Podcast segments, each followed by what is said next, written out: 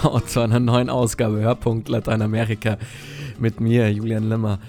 Es ist Karnevalszeit, doch nicht nur in Mainz, Düsseldorf oder Köln herrscht am Wochenende Ausnahmezustand, sondern auch in der Karnevalshochburg weltweit Rio de Janeiro in Brasilien. Dort ziehen am Wochenende tausende Menschen tanzend mit bunten Kostümen und glitzernden Federschmuck behangen durch die Straßen. Doch im Vorfeld hat ein Kostüm für einige Aufregung gesorgt. Ein dunkelhäutiger Jesus-Darsteller mit indigenen Wurzeln.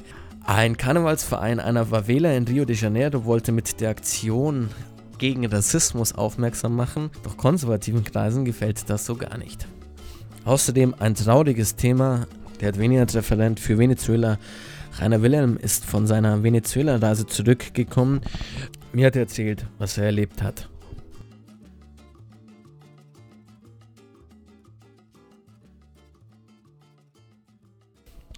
Wie hat Jesus eigentlich ausgesehen?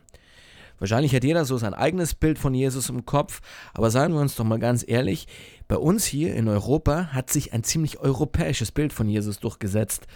Jesus mit glatten Haaren und weißer Haut. Aber dass es nicht die einzige Art ist, wie man Jesus darstellen kann, das zeigt gerade ein Karnevalsverein in Rio de Janeiro. Der Verein will mit einem dunkelhäutigen Jesusdarsteller auf Diskriminierung und Ausgrenzung innerhalb der brasilianischen Gesellschaft aufmerksam machen und hat damit auch einige Kritik hervorgerufen, denn vor allem konservative Kreise wittern Blasphemie. Mein Kollege Thomas Milz hat sich vor Ort einmal umgehört.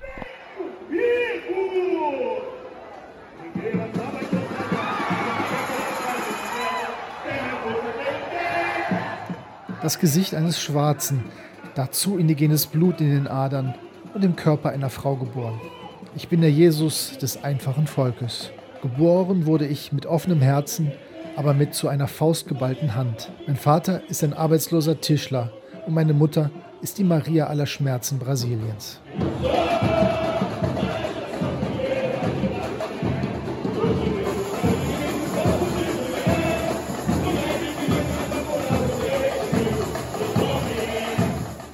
Diesjährigen Karneval von Rio de Janeiro schlägt die Samba-Schule Manguera hohe Wellen. Ein schwarzer Jesus Christus, geboren in der Manguera-Favela im Zentrum von Rio, der gleichzeitig auch Indigener und eine Frau ist. Schon letztes Jahr löste die Manguera eine Polemik aus. Damals widmete man den Auftritt im weltberühmten Sambódromo den Vergessenen und Ausgeschlossenen der brasilianischen Geschichte, allen voran der 2018 ermordeten schwarzen Stadträtin Marielle Franco. Geschadet hatte die Polemik der Manguera damals nicht, man gewann den Karneval 2019. Nun will man ihn verteidigen mit der Figur des schwarzen Jesus als Symbol für die von der Gesellschaft an den Rand gedrängten Favela-Bewohner, erklärt der künstlerische Leiter der Samba-Schule, Leandro Vieira. O Jesus da Mangueira é um Jesus humano. Der Jesus der Mangueira ist ein menschlicher Jesus, der sich für die menschliche Würde einsetzt. Es ist ein Jesus, der noch vor der Erfindung des Christentums existierte. Ein Jesus, der ein Mann ist, der mit beiden Beinen auf dem Boden der Tatsachen steht und um Würde bittet. Das scheint manche zu stören. Gestört hat das vor allem konservative Kreise, die hinter dem Auftritt der Manguera Blasphemie wittern und eine marxistisch-subversive Verschwörung. Ein Anwalt aus São Paulo startete gar eine Unterschriftenaktion, um den Auftritt der Manguera zu unterbinden. São eh, parte de um movimento da esquerda die gehören zu einer linken Bewegung innerhalb der katholischen Kirche, der Befreiungstheologie. Aber Marxismus und die Religion zusammenzubringen, wie sie es wollen, ist unmöglich, weil ein wahrer Katholik niemals Sozialist sein kann. Das hat uns die Kirche ja gelehrt. Wir sagen mit lauter Stimme Nein zur Mangera, Nein zu diesem Auftritt, der das heilige Antlitz unseres Herrn Jesus Christus verunglimpft. Doch die Manguera erntet nicht nur Kritik für ihre Show, die sie am Wochenende mit Tausenden von Tänzern und einem halben Dutzend von Prunkwagen im Sambódromo zeigen wird. Der Experte für den Karneval von Rio, Aidano André Motta, verteidigt die Idee von Leandro Vieira. O Leandro, ele parte da premissa que não há uma imagem de Jesus, não existe, né? Es gibt halt kein echtes Abbild von Jesus. So hat sich ein europäisiertes Bild von Jesus durchgesetzt, der Jesus der Renaissance mit seinen geglätteten Haaren und den hellen Augen. Leandro hinterfragt diese Parameter, die auch in Brasilien gelten und mit deren Hilfe Intoleranz verbreitet wird.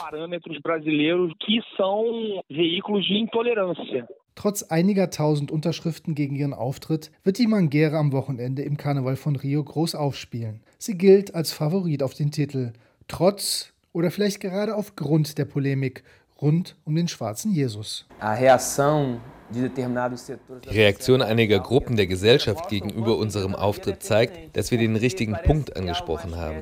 Es scheint, als ob es unangenehm ist, wenn man Jesus von diesem Thron herunternimmt, der ihn von den Menschen entfernte, wenn man die Jesusfigur wieder den normalen Menschen näher bringt.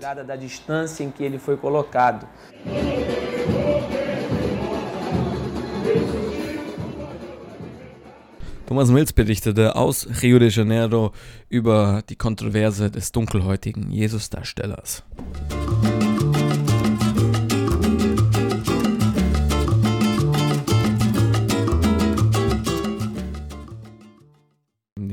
Seit einigen Jahren erleben die Menschen in Venezuela eine extreme Krise. Millionen von Menschen haben das Land bereits verlassen und diejenigen, die in dem Land geblieben sind, die haben es häufig nicht leicht. Es gibt weder Medikamente noch ausreichend Lebensmittel. Rainer Wilhelm hat sich von der Lage vor Ort ein Bild machen können. Ich habe mit ihm über seine Erfahrungen gesprochen. Ich sitze hier mit dem Adveniat-Referenten für Venezuela, Rainer Wilhelm. Er ist gerade oder vor kurzem von einer dreiwöchigen Venezuela-Reise zurückgekommen. Hi Rainer. Ähm, Hallo. Was waren in den drei Wochen was war das Erlebnis, das dich wirklich am meisten geprägt hat? Es gibt unheimlich viele Schlangen und überall steht man an. Und dass das Land inzwischen also wirklich dollarisiert ist mit einer immens hohen Inflationsrate. Das ist das, was mir aufgefallen ist. Und in diesem Umfeld zu überleben, ist alles andere als einfach. Hattest du da auch so ein persönliches Erlebnis, dass du irgendwie sagst, das ich meine, den Menschen geht es sehr schlecht, wo du das wirklich am eigenen Leib erfahren hast, dieses Elend, das da auch herrscht. Naja, also wie gesagt, wenn man dann durch die Straßen geht, man sieht die Häuser, die sind völlig runtergekommen, die Menschen stehen kilometerweit an, um überhaupt etwas an Benzin zu bekommen. Ähm, vielfach wird äh, mit Holz äh, äh, gekocht, weil kein Gas mehr da ist und das in einem Land, in dem Erdöl und Gas überhaupt kein Problem ist. Es ist ein Abfallprodukt und äh, man merkt also, dass die Menschen wirklich kaum noch etwas haben. Und dann natürlich auch die Preise. Es ist immens, äh, wie teuer das alles ist. Wir haben also in einem Laden äh, Milch gekauft. Es gibt alles, aber zu Preisen, die sind unerhört. Äh, ein Liter Milch waren zwei Dollar. Und das verdient jemand gerade in einem ganzen Monat. Das ist also Wahnsinn. Okay, wie machen die Menschen, dass die dann noch leben? Wie versuchen die noch über, irgendwie über die Runden zu kommen? Haben die da, was machen die, um zu überleben? Das ist eine gute Frage. Also ich weiß von Menschen, ähm, der Staat gibt so Care-Pakete aus, das nennt sich äh, Kacha Club, wo also Nahrungsmittel drin sind, die sollten eigentlich für einen Monat reichen, tun sie natürlich bei weitem nicht. Aber man geht hin und portioniert. Wenn da zum Beispiel zwei Kilo Reis ist, dann nimmt man zwei Kilo und ein, dann nimmt man ein Kilo und das äh, weitere Kilo äh, versucht man also dann auf dem Schwarzmarkt irgendwie zu verticken, um Geld dafür zu bekommen. Denn äh, die Kosten auf dem Schwarzmarkt sind natürlich wesentlich höher. Und äh, so versucht man also dann von Tag zu Tag zu leben. Oder bei Dienstleistungen, dass dann zum Beispiel beim Eindrehen einer einer Glühbirne man äh, 30 Dollar verlangt, also nicht in der einheimischen Währung äh, Bolivares, sondern in Dollar äh, bezahlt werden möchte. Und das ist natürlich ein irrealer Preis. Wer zahlt das oder gibt es da Menschen, die das zahlen? Es gibt tatsächlich Menschen, die noch so viel Geld haben. Es ist immens viel Geld auch unter, äh, unter den Leuten. Einmal durch die vielen Millionen der Migranten, die inzwischen ihr Leben im Ausland verdienen und äh, monatlich äh, Geld nach Hause schicken, damit ihre Verwandten, ihre Kinder überleben können. Und es gibt unheimlich viel Geld, das äh, von die, das illegal äh, ins Land kommt, äh, wie zum Beispiel Drogen, wie zum Beispiel auch ähm, das Handeln mit, mit Benzin, was es offiziell auf dem Markt nicht mehr gibt. Aber äh, es gibt Menschen, die haben Zugang und äh, das wird geschmuggelt zu einem Preis, was immens, äh, äh, was, man, was man sich nicht vorstellen kann.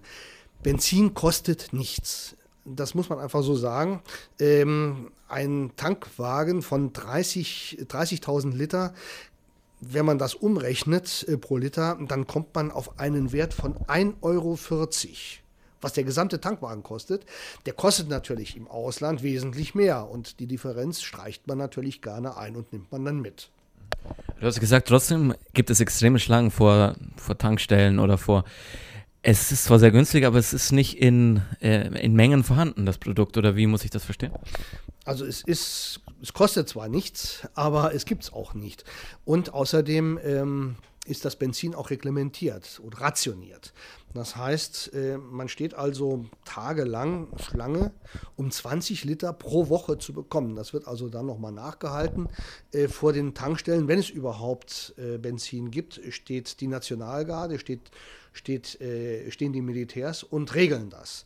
Und man kann sich natürlich vorstellen, welch eine Korruption da herrscht. Das heißt, wenn ich Dollars habe, dann kann ich natürlich auch die einsetzen, um vorgelassen zu werden, um ein paar Liter zu, zu, zu äh, ergattern. Okay, du hast schon die extreme, äh, den extremen Ex Exodus aus Venezuela angesprochen. Äh, extrem viele Menschen sind geflohen. Was sind das für Menschen, die noch in Venezuela leben? Es sind die Allerärmsten, die nicht gehen können, also die nichts mehr zu erwarten haben. Jeder, der halbwegs ähm, etwas von seinem Leben erwartet, geht. Ja, wer ist da? Es sind meistens die Kinder, die mit den äh, Großeltern dann da geblieben sind. Die Eltern sind meistens im Ausland und versuchen irgendwie ihre Familien durchzukriegen. Also man äh, rechnet mit einer Zahl von etwa äh, sechs Millionen Menschen, die inzwischen Venezuela verlassen haben. Die offiziellen Zahlen, die äh, von der UNO herausgegeben worden sind, sprechen von 4,8 Millionen. Also es ist Wahnsinn, wie viele Menschen dieses Land verlassen haben und wie viele Menschen auch wirklich dann nicht mehr zurückkommen, um dieses Land wieder aufzubauen. Also es ist ein, ein Aderlass par excellence. Klar, es wäre auch enorm wichtig, dass auch eine junge, gebildete Schicht im Land bleibt, um das Land dann wieder aufzubauen. Da wäre ich am nächsten Thema. Äh, gibt es für die Menschen, du hast mit Menschen gesprochen vor Ort, gibt es für die noch Hoffnung, dass sich die Lage irgendwie verbessert? Naja, das ist natürlich eine gute Frage. Ich bin also in den Schulen gewesen. Viele Kinder gehen nicht zur Schule, weil es keine Schulspeisung mehr gibt. Und es ist natürlich dann auch einfacher, ähm, wegzubleiben, irgendwas anderes zu machen, um Geld zu verdienen. Vielfach ist es aber auch so, dass sie den Transport nicht mehr bezahlen können, der sehr teuer ist, und äh, dass sie vielleicht, dass sie die Schuluniform nicht mehr kaufen können. Also das sind alles so, so Dinge, hm, die zum täglichen Leben dazugehören. Ähm, welche Hoffnung kann ein solches Volk auch haben? Die Kriminalität ist immens hoch. Ich habe es am eigenen Leibe gespürt. Ähm, und äh, das ist also Wahnsinn, äh, dass man nicht mehr weiß oder sich nur noch zu helfen weiß, indem man zur Waffe greift. Waffen gibt es in dem Land eigentlich viel zu viele. Ähm, Chavez hatte damals ähm, ja, die Menschen mit Waffen ausgestattet, äh, um die Revolution zu verteidigen. Inzwischen versuchen sie allerdings auch mit Waffengehalt sich zu nehmen, was andere haben und nicht teilen wollen. Dann nochmal ganz kurz zum Schluss. Was haben die, die Menschen erzählt? Was muss sich Ihrer Meinung nach ändern? Oder glauben Sie, wenn Maduro wirklich abtritt, dass sich die Lage dann ändern kann? Gibt es die Hoffnung noch? Also ich glaube nicht, dass es an Maduro hängt. Es hängt natürlich äh, an dem Regime, auch an der gesamten Situation. Es müsste sich das Gesamte ändern, aber wenn man glaubt, ähm, dass eine neue Regierung sofort alles in den Griff bekommt, ähm, diese Hoffnung hat niemand, äh, das hat, haben auch die Menschen nicht. Also die Menschen vertrauen immer noch auf äh, die Versprechungen der Regierung, die dann sagen, äh, es ist genug Geld da und, und sie leben von, von Tag zu Tag und hoffen, ähm, irgendwie zu überleben. Also ich habe diese Hoffnung ehrlich gesagt so nicht verspürt. Das ist auch der Grund, weshalb viele Menschen das Land verlassen. Ich wünsche auf jeden Fall den Menschen in Venezuela das Beste und Rana, vielen Dank für das Gespräch. Nicht zu danken. Tschüss. Das war's auch schon wieder mit Hörpunkt Lateinamerika. Ich wünsche euch allen noch einen schönen Karneval, Fasching oder einfach nur eine schöne Zeit. Wenn ihr keine Nachrichten aus Lateinamerika mehr verpassen wollt, dann schaut auf unserer Homepage vorbei www.blick.-lateinamerika.de oder folgt uns auf Facebook. Ich bin Julian Limmer und ciao, bis zum nächsten Mal.